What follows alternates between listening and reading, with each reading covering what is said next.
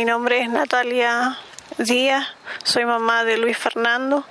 Mi hijo tenía 20 años. Eh, estamos en la provincia de San Juan, en el departamento Rawson.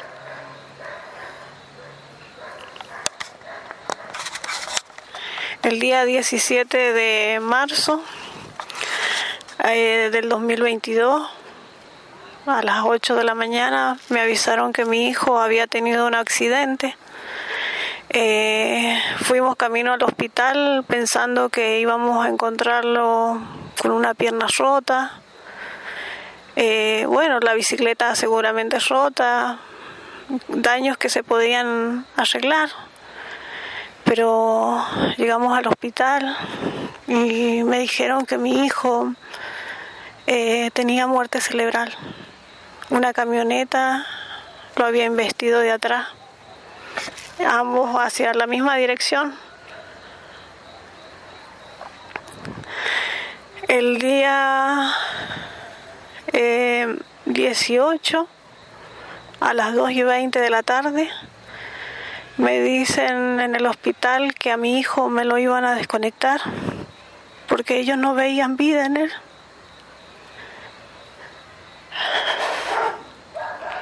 Em, y bueno, eh, ¿cómo se llama? A cajón cerrado velamos a mi hijo. Yo eh, tenía muchas dudas que en ese cajón que nosotros pagamos estuviera el cuerpo de mi hijo. Porque no, yo cuando entré a terapia, mi hijo lo único que tenía era como un chichón en la cabeza. Y, no, no le encontraba nada de lastimado, nada en el cuerpo. Y, y bueno, en la fiscalía me dijeron que me lo entregaban así porque tenían que abrir el cuerpo para saber de qué había muerto. Yo no le encontré mucho sentido porque se sabía de qué había muerto. Lo habían desconectado y era lógico. Pero bueno, eh, después, eh, eh, ¿cómo se llama? fui a la fiscalía y y bueno, y de entrada nomás nos dijeron que a esta persona le iban a dar dos años para ir a firmar en, el lugar más cercano, más cómodo que le quede a él, y cinco años sin poder manejar.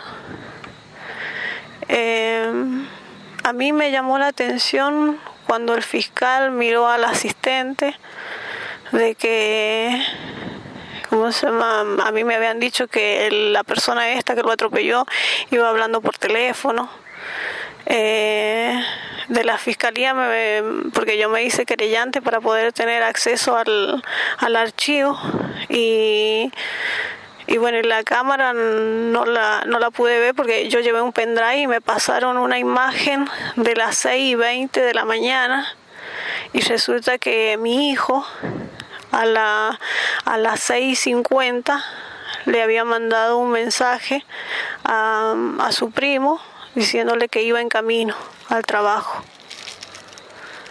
Entonces no coincidía la imagen que me pasan de esa camioneta, que ni siquiera es, y mi hijo a esa hora todavía estaba con vida.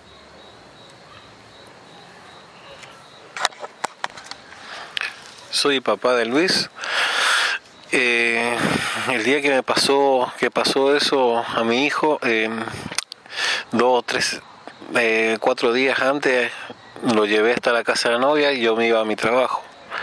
Y casualmente yo me quedé sin nasta y, y fue la última vez que conversamos, que tuvimos una conversación. Eh, y me contó sus cosas, me, me, dio cuando lo llevé, llegamos al lugar, llegamos, me dio un abrazo, me dijo te quiero. Y esa fue la última vez que lo vi.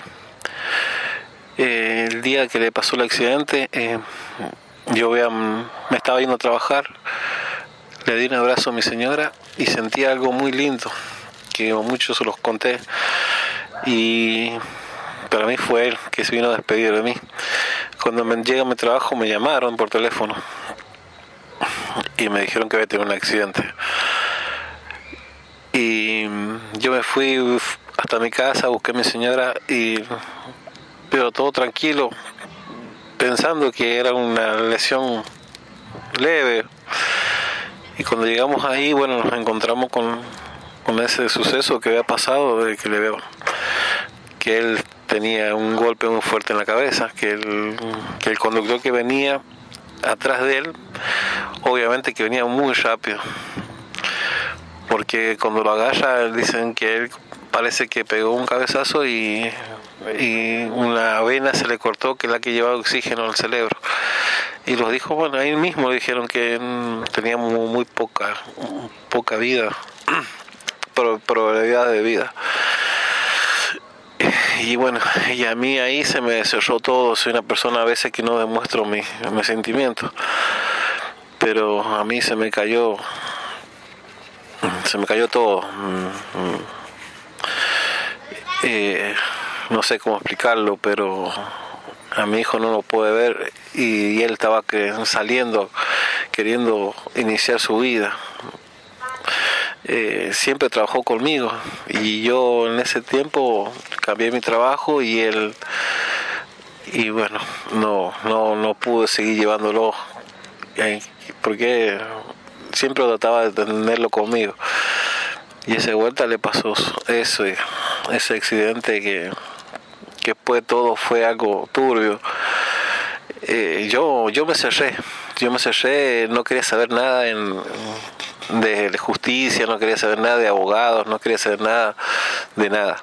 Mi señora fue mucho más fuerte que yo, que anduvo averiguando.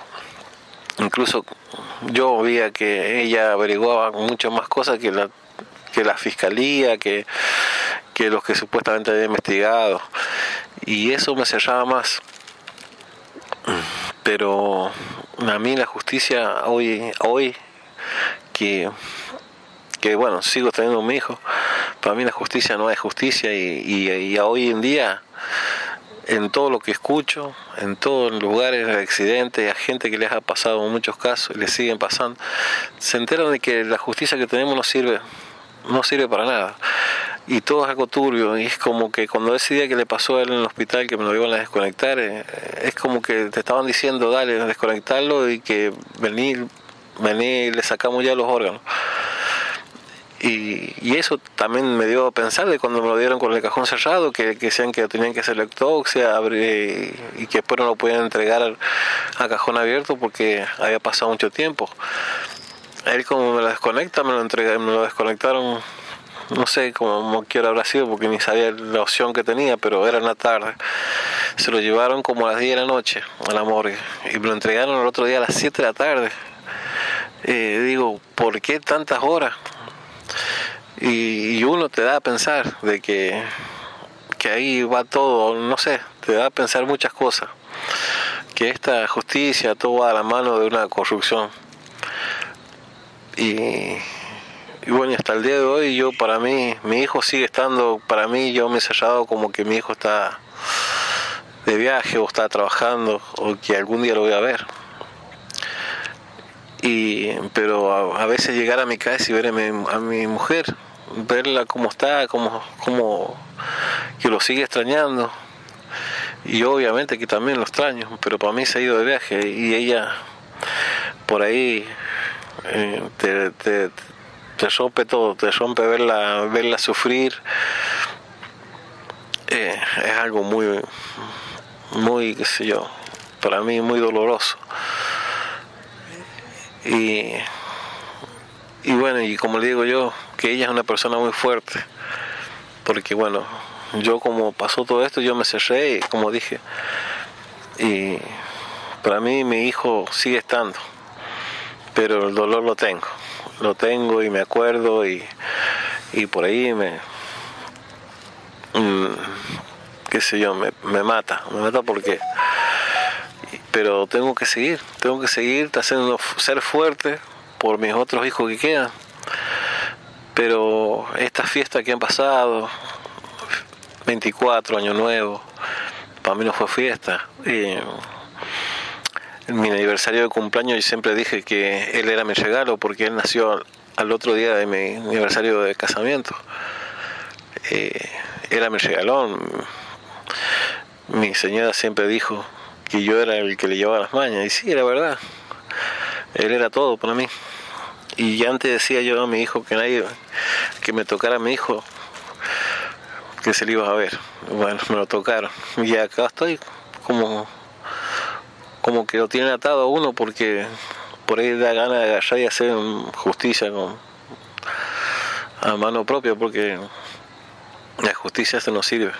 Y, y para cómo el tipo, como es acá, bueno, aquí en la provincia de San Juan, que acá cualquiera anda sin registro, todos beben, no les calienta nada, no, no, no, no, se quieren. Y ese tipo debe andar, para mí debe andar en vehículo, debe andar eh, como si nada, ya, ya no creo yo, para mí no creo que, ni no sé si tenga vergüenza o qué sé yo porque bueno, mi señora tuvo la oportunidad de verlo en el juzgado y dice que lo miró, el tipo lo miró como si nada, ella como que, incluso ella lo vio y dice, y es como el tipo como que le, la desafiaba, no sé. Y yo por cerrarme no estuve ahí, que ahí tuve que haber reaccionado, haberme desahogado. Pero bueno, eh, es algo que ahora a veces mucha gente ignora el dolor que pasa a muchas familias, que yo también lo hacía, yo ignoraba, sentía casos de accidentes, uno decía, bueno, pobre gente, pero eh, es algo muy malo, es muy doloroso lo que pasa. Y, y, ahora lo, lo vivo en carne propia. Y, y esto va a seguir, va a seguir y va a seguir habiendo siniestros y gente que ama manejando alcoholizada porque no, no tienen conciencia, no, educación, no tienen nada. Y esto, y la justicia eh, va a ser la misma, ¿no? Va a ser lo mismo que... Es como anda la gente. Siguen tomando y la justicia sigue haciendo las de ellas. Así que para mí siempre va a ser lo mismo. Mi nombre es Fernando. Y lo que pasó con Luis eh, fue un día, una mañana que él se iba, que hacía poco que se había ido a vivir con la novia, hacía un par, un mes que había decidido tratar de, de empezar su vida. Y estuvo contento porque había encontrado un trabajo que le pagaban bien, era chacarero, y estaba contento él. Y bueno, una mañana eh, se levanta en su bici, en la bici que le había prestado el tío, eh, y que él se la había llevado porque era una persona que, como todo joven, eh, muy salidora, le gustaba mucho divertirse, pero nunca al extremo, obviamente, no, era una persona muy buena buenísimamente buena. Bueno, se, levantó esa mañana y me contó mi, mi, mi nuera a trabajar y, yendo al trabajo le manda un mensaje a mi sobrino. Por calle Mendoza iba él y dobla por calle 12 a, a, a Ruta a Ruta 40 y en ese trayecto venía un tipo en una camioneta que supuestamente iba para la feria, que era verdulero, y lo impacta de atrás. Y ahí golpea con su cabeza, o no sé cómo habrá sido bien el accidente, pero eh, cómo habrá caído. Pero gente que estaba en el lugar que sale corriendo, que eran gente de fincas cercanas, tal, al frente del accidente, eh, salen lo que fue lo que me contó mi señora, que, que salen ellos y, a, ver lo que había pasado, creyendo que eran compañeros de ellos, y se encuentran que era un muchacho, que era mi hijo, Luis, y, y el tipo había frenado más de, más de 100 metros, recién había frenado el vehículo, y no se bajaba, y unos vehículos que venían de frente, estaban eh, lo, insultaban al tipo. Y el tipo ahí se baja y lo agarra a mi hijo y no lo agarra le empieza a decir que no se muriera que no se muriera. Y no sé qué otras cosas más. Y y ahí cuando le dice a la señora que el tipo se baja con el celular en la mano y que uno le decía si venís hablando por teléfono que no, que no lo viste y, y a esa hora ese día a las siete, casi a las 7 de la mañana ya estaba aclarando. Así que no sé que no lo puede haber visto no así que no no entiendo cómo fue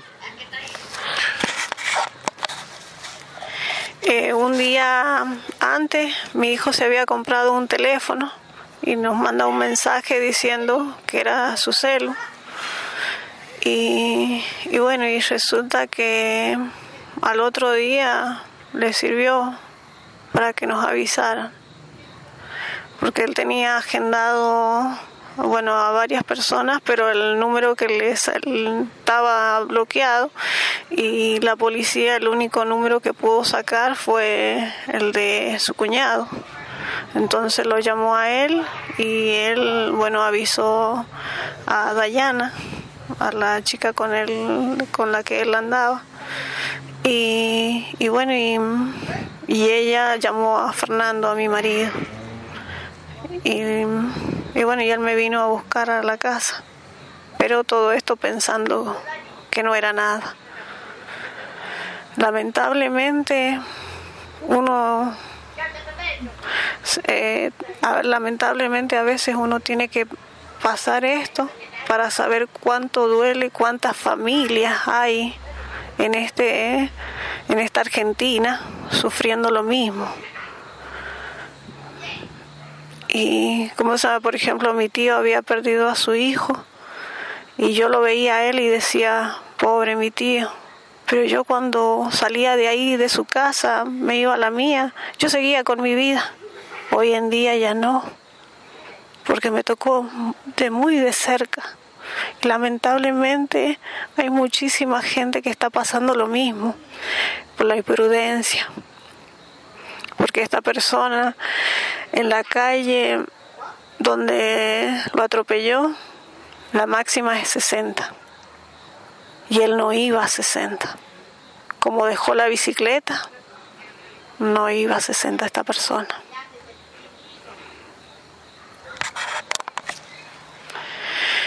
Cuando le sucedió a mi hijo, me, dijeron que tenía muerte cerebral.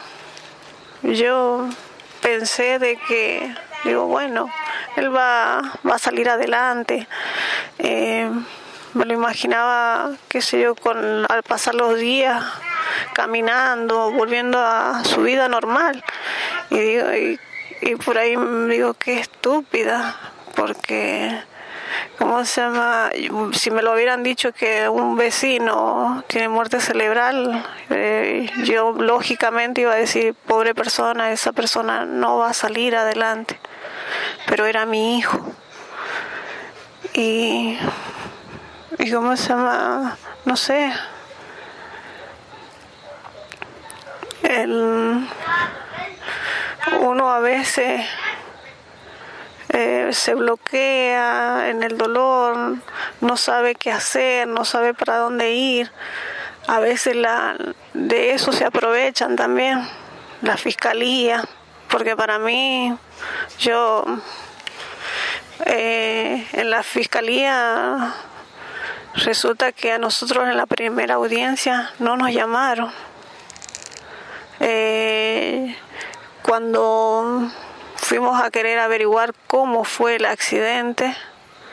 A mí me llamó la atención eh, que primero fuimos a ver una abogada y la abogada decía como que mi hijo se había mm, eh, tirado hacia el lado de como que él se le había iban ambos hacia el mismo lugar y me, me quisieron decir como que mi hijo se había tirado para el medio de la calle y bueno, y eso es lo que le pusieron también. Pero. Y bueno, y. Y bueno, y resulta que en, bueno, en la primera audiencia no nos llamaron y la abogada que nosotros oh, teníamos que estaba peleando por el seguro eh, resulta que ahí sí llamó la, eh, ¿cómo se llama? usaron para la, abogada de nosotros la usó al ayudante del fiscal para que lo llame a mi marido para decirle que si podía ir a hacer eh, a renunciar a ser querellante. Porque yo me había buscado una abogada por mi parte no quería ocuparla a ella. Y bueno y ella aprovechó que nosotros eh, bueno Fernando mi marido había firmado cuatro papeles en blanco. Y ella usó uno de esos para hacerse querellante entonces, eh, y ella me discutía que no, que no se había hecho querellante, pero después eh, necesitaban de que mi marido fuera a renunciar. Y la bronca que a mí me da es que, ¿cómo se llama? Mm, que si pudieron llamar eh, para hacerlo ir a firmar a mi marido para que renuncie, y, pero no fueron capaces para llamarnos en la primera audiencia. Bueno, y yo eh, anduve por el lugar del accidente, porque a nosotros nos queda muy distanciado donde fue el accidente. Yo me fui en bicicleta.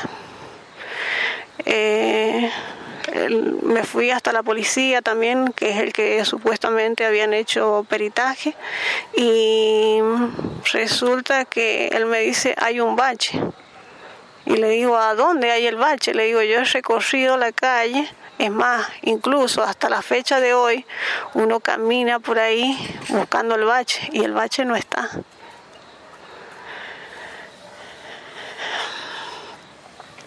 El, bueno, eh, ¿cómo se llama?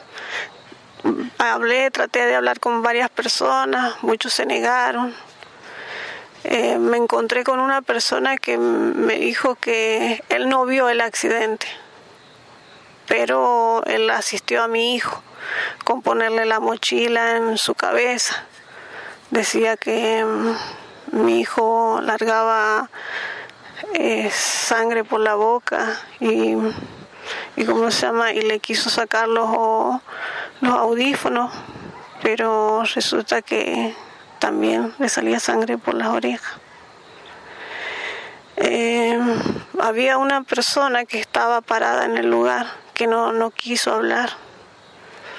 Y bueno, y el, que, el testigo que usó la policía, es más, le tomaron declaración en la casa.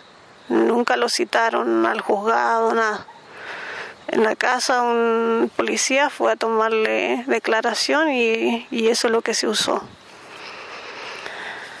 Eh, y bueno,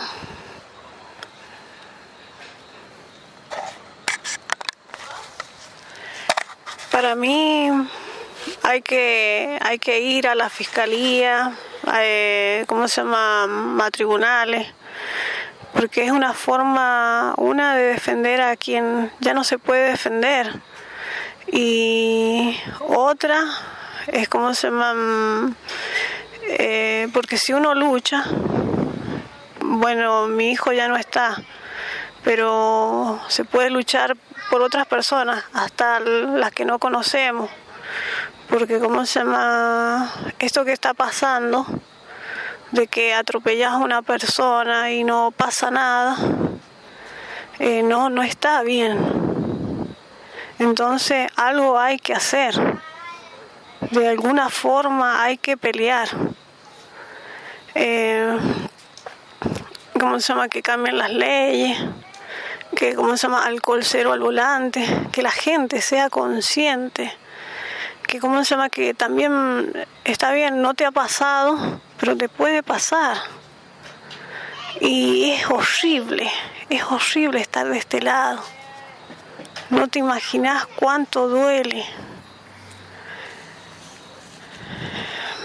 Eh, ¿cómo se llama? No queremos más familias destrozadas porque no es perdés a tu ser querido, pero somos somos familia, habemos muchos detrás de una persona que fallece, habemos un montón detrás.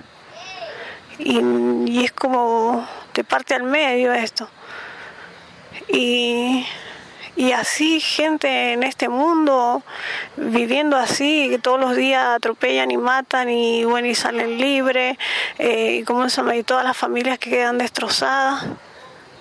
Es horrible.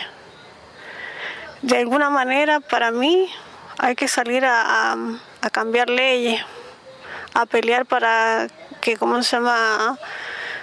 Que estas cosas no ocurran, que las personas tomen conciencia. En el caso de mi hijo, eh, se hicieron dos audiencias. En el primero no fuimos, no fuimos notificados y bueno, en la segunda audiencia eh, fui yo. Y bueno, cuando yo estaba abajo, eh, más antes me había citado la fiscalía para conversar más o menos cómo, cómo iban a hacer. Y y bueno, y resulta que después abajo, porque yo no conocía el lugar, pedía dónde se iba a hacer la audiencia, quería saber el lugar a donde había que dirigirse. Entonces em, me acompañó la abogada, fuimos hasta abajo y, y bueno, y el día de la audiencia me dice ella, bueno, ese día me dijo que iba a ser la segunda audiencia y la última. Y bueno, y el día de la audiencia, eh, como estaba pensando en mi casa, qué sé yo, yo eh, después cuando fui al día de la audiencia, le dije a la abogada si podían pedir un año más que vaya esta persona a firmar.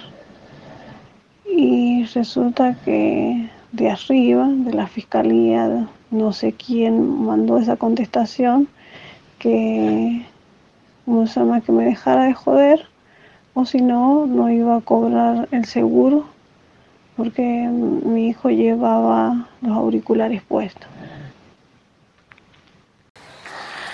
De esto, que cuando sucedió todo esto, eh, nuestra vida cambió. Eh, nuestra vida con mi señora y mis hijos eh, cambió un 100%. Eh, ella tironeaba para saber qué pasó, eh, para saber qué, qué iba, a ser la justicia. Y yo me cerré en una forma de que no quería saber nada, que incluso a veces ella me conversaba, yo le, como que yo le prestaba el oído y, a la vez eh, no quería escuchar porque más me lastimaba eso y incluso yo a veces le decía a ella no va porque es como que uno ya te decía algo este algo te decía que, que la justicia no no iba que no le, iba, no le importa, que todo esto que pasa a ellos no les importa, es una muerte más para ellos. pero ella trataba de, ser la voz de mi hijo, de que mi hijo se, pusiera, se pudiera transmitir a través de su voz, defenderse de que él no tuvo la culpa de lo que le pasó. Como le dijeron en fiscalía que no en fiscalía no sé si o en la comisaría que la culpa la había tenido él que como que él se le había atravesado a la camioneta. Y todas esas informaciones que averiguó de las cámaras esas que le dieron una, que eh, fue a una cierta hora y le dieron unas horas antes eh, media hora antes como que no se ve nada en el momento. Eh, eh, bueno, y bueno, cerramos ahí y yo, ella tironeaba para allá y yo, yo no quería escuchar. Eh, me dolía más eso de escuchar de que no iba a pelear nadie por mi hijo. Es lo que yo pensaba, porque para ellos no, no es nadie. Es un número más de, de una persona que muere y listo. Por eso el apuro que ellos tenían de que chao, eh, una persona tuvo un accidente, hay que cerrar, eh, este va allá y, le damos tanto tiempo al que mató a mi hijo y, ni siquiera que uno hubiera sido que hubiera ido preso por menos un año. Eh, pero bueno, era, lo que ellos decidieron, que el tipo siguiera libre, pero bueno. Y nuestra relación eh, ya se estaba cambiando en forma de que ella quería averiguar, quería cosas y me conversaba y yo no quería escuchar, era como que ya me estaba fastidiando, como que ya la vida no quería escuchar nada. Y, y mis hijos, tengo un, hijo de 11 años que también parece que sentía lo mismo que yo que también cada vez que escuchaba a la madre que empezaba a hablar de, de lo que pasó, él se iba o murmuraba y se iba. Y yo lo escuchaba, lo veía. Y, yo lo comprendía porque era como que me pasaba a mí. No queríamos escuchar. Y bueno, y eso o, también va en la pareja. Eh, o estar con ella o separarme, porque después conversaron que sí, que pasaba esas cosas, que llegaba por por un suceso de eso, la familia se terminaba rompiendo, una separación o algo. Pero es eh, muy horrible también, yo me pongo en el lugar de ella, en su sentimiento, y que ella quiere ser la voz de mi hijo, porque, bueno, para todo padre un hijo, más el mayor, es el tesoro más apreciado. Eh, y yo, bueno, y así lo comprendí.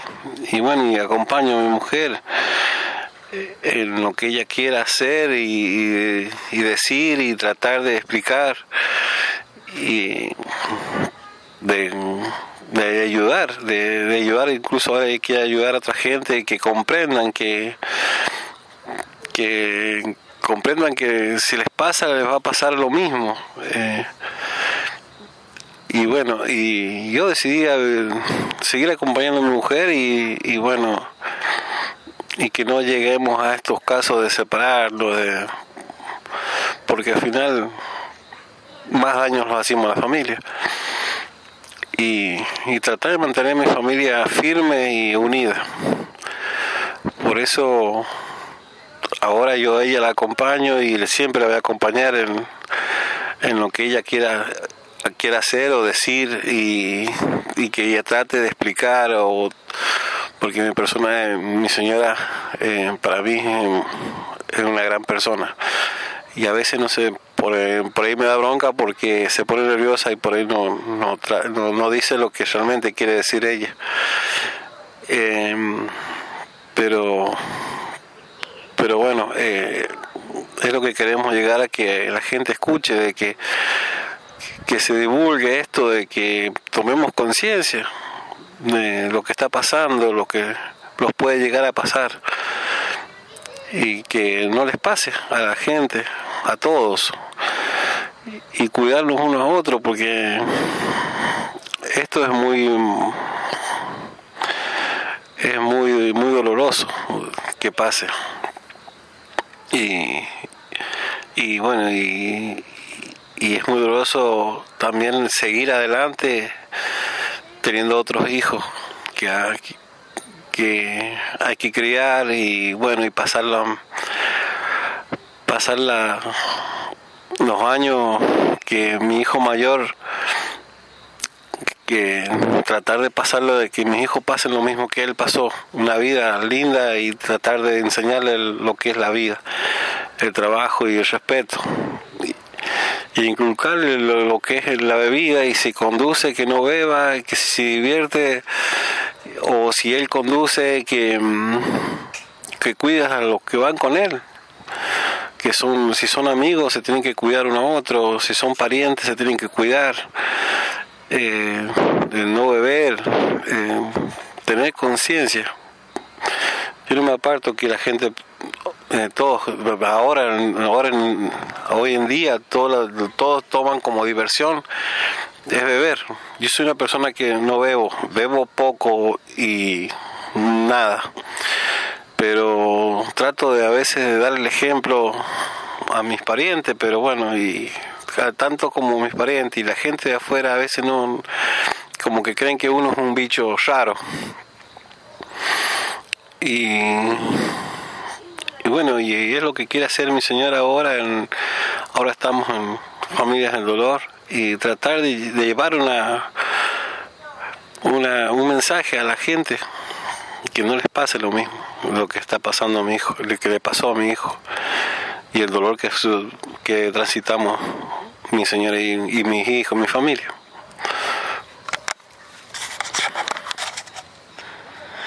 Bueno, la familia de, Luis está compuesta por eh, Luis, que era el mayor, que nació un, 4 de febrero. Eh, después sigue Ingrid. Bueno, Luis tenía 20 años, Ingrid tiene 16, Leonardo tiene 12, Dylan tiene 5. El día que yo perdí a Luis, eh, hoy en la actualidad, me cuesta muchísimo abrazar a mis hijos. Porque Luis me daba muchos besos y abrazos y, me, y fuertes. Eh, por ejemplo, el chiquito sí me es más fácil porque él corre y me abraza. Eh, los otros a veces quieren abrazarme, pero no sé, es como que me cuesta.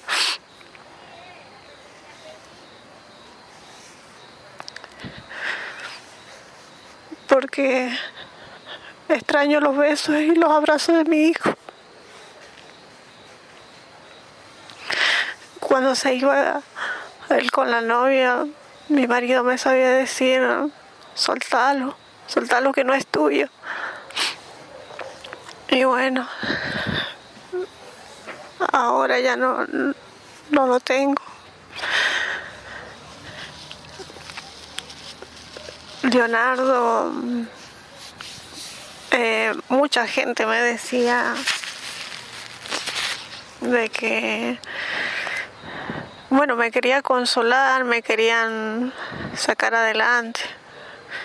Pero mi hijo de 12 años un día me dijo, mamá, era su tiempo,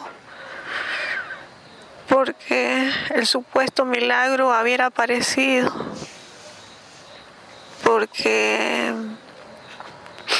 eh, como se llama el más chiquito, un día le dio la corriente y podría haber perdido la vida. Pero, y es lo que más o menos, porque no, nada me tranquiliza. A veces digo, no habré pedido lo suficiente, porque antes yo, con esto vos perdés hasta la fe, te digo. Por ejemplo, nosotros agradecíamos porque yo les quería enseñar, les quería inculcar de que den las gracias a Dios por, por la comida, por las cosas que recibimos. Después de mi hijo ya no, ya no damos las gracias. Es como que no, no querés saber nada con nada ni con nadie. Que como se va que la y y para mí es como que fuese lo mejor no creer en nada ni en nadie. Por ahí a veces siento que es como que se hace uno más fuerte. Y lamentablemente miro a mis hijos y es como que no los puedo disfrutar. y a, veces, qué sé yo, em, antes de Luis, que se fuera Luis, yo tenía muchas ilusiones, sueños. Y bueno, y a veces, y con esto se te acaba todo. A veces yo me imaginaba a mi hijo viviendo en el fondo de mi casa. Em, me imaginaba haciéndole su casa. Me imaginaba nietos de parte de él. Yo le decía que no, todavía no, Luis, pero yo alucinaba a veces.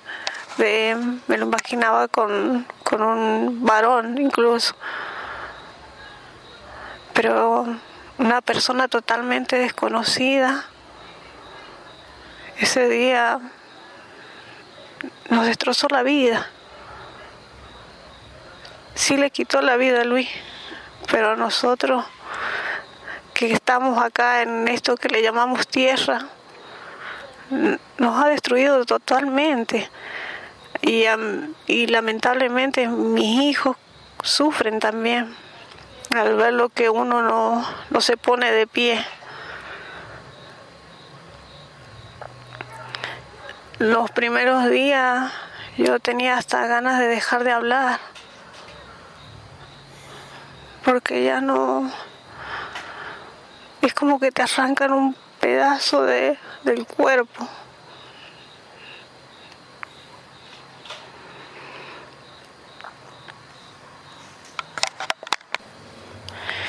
Eh, había mm, eh, en el lugar había una cámara que apuntaba hacia ambos lados y resulta que a mí eh, cuando yo pido las imágenes me muestran una imagen solo como que va a pasar al vehículo pero no me muestran cuando pasa el vehículo.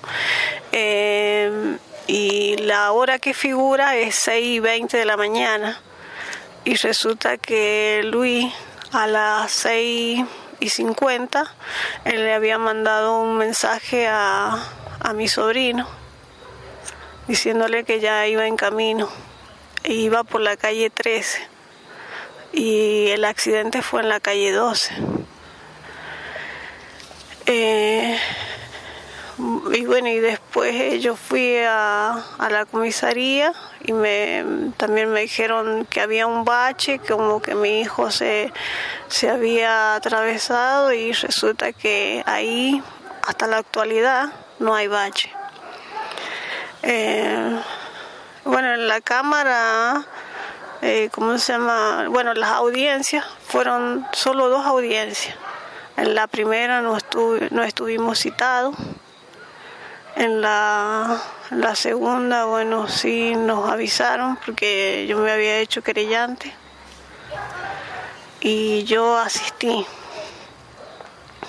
Y, bueno, y ahí en el juicio sí explicaban lo mismo, como que como lo poco que yo entendí era como que dieron a entender como que mi hijo se, se había atravesado esa persona que atropelló a mi hijo ahí en, la audiencia estaba como un pobre cordero, pero a la hora de salir del juicio me miraba a la cara como si nada, descaradamente. Y yo en sus ojos, en su cuerpo, yo vi como que no, no le interesaba lo que había hecho. Había quitado una vida y detrás de esa vida había muchas personas que, que amamos a Luis. Y así como el caso de mi hijo, hay muchísimos. De que las personas estas que atropellan y matan, no, no les importa nada.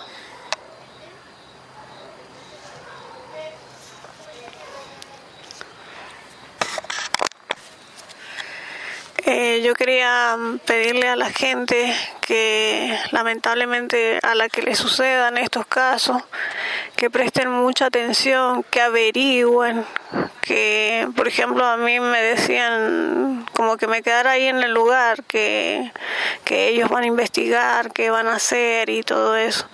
No, yo no les recomendaría eso. Les recomendaría que, que se muevan, que traten de buscar pruebas, que traten de pensar, que dejen el dolor lamentablemente tienen que dejarlo un rato al costado, no sé cómo, pero porque esto, nos atonta, eh, no nos deja pensar. Eh, traten de buscar pruebas, de fijarse bien cómo fueron los hechos. Está bien, no ganamos nada en el sentido de que a nuestros seres queridos no, no van a estar, no van a volver, pero ¿cómo se llama? Que las cosas se hagan bien. No necesitamos pagar para saber la verdadera verdad. Tenemos que saber la verdadera verdad sin pagar. Em, por ejemplo, en el caso de mi hijo, a mí me llamó mucho la atención cuando el fiscal Adrián Rivero miró a su ayudante, a Roxana Fernández entonces, eh, eh, ¿cómo se me llamó la atención porque él eh, habían tomado como que eh, me habían dicho a mí de un de un eh, teléfono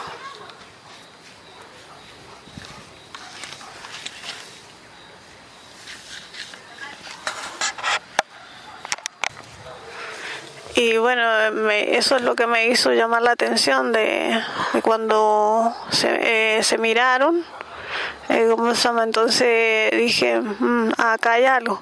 Igual que cuando fui a la abogada, la que nos iba a representar, que nos que no nos representó ahí, sino que es la que, mm, bueno, lleva otro trámite del, seguro.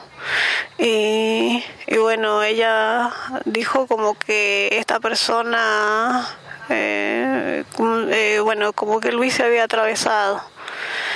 Entonces esas son las cosas que a mí me llamaron la atención. Entonces yo les pido a las personas que les pasan esto, que investiguen, que no se queden con, con que lo que le digan ellos, hagan sus cosas por sus propios medios, porque la verdad se tiene que saber, no, eh, ¿cómo se llama? Para mí no es justo eh, pagar para saber la verdad en todos los casos, eh, ¿cómo se llama? En, en cualquier trabajo. Nosotros las personas tenemos que hacer bien las cosas. No, pero bueno. Eh, yo soy ama de casa. Eh, mi marido trabaja eh, en el campo, ahora eh, trabaja en una máquina tomatera. Eh, Luis, bueno, también trabajaba en el campo. ¿Cómo se llama? Ingrid, Leo y Dylan van a la escuela. no tenemos para comer, bueno, antes de Luis, ¿cómo se llama? Para mí yo sentía que lo tenía todo, todo. Tenía a mis hijos, tenía a mi marido sano y para mí eso era suficiente. No importaba si tenía, mostraba los dedos, como se llama, tenía rota la zapatilla, no, me importaba eh, si comí algo con tal de, de pasar el hambre, listo. No, eh, pero yo me sentía una persona eh, agradecida porque para mí yo lo tenía todo.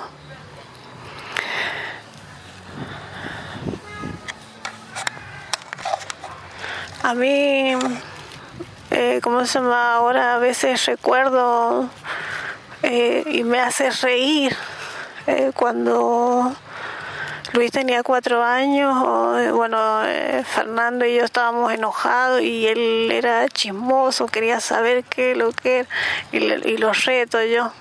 Y le digo, eh, ¿qué te importa vos?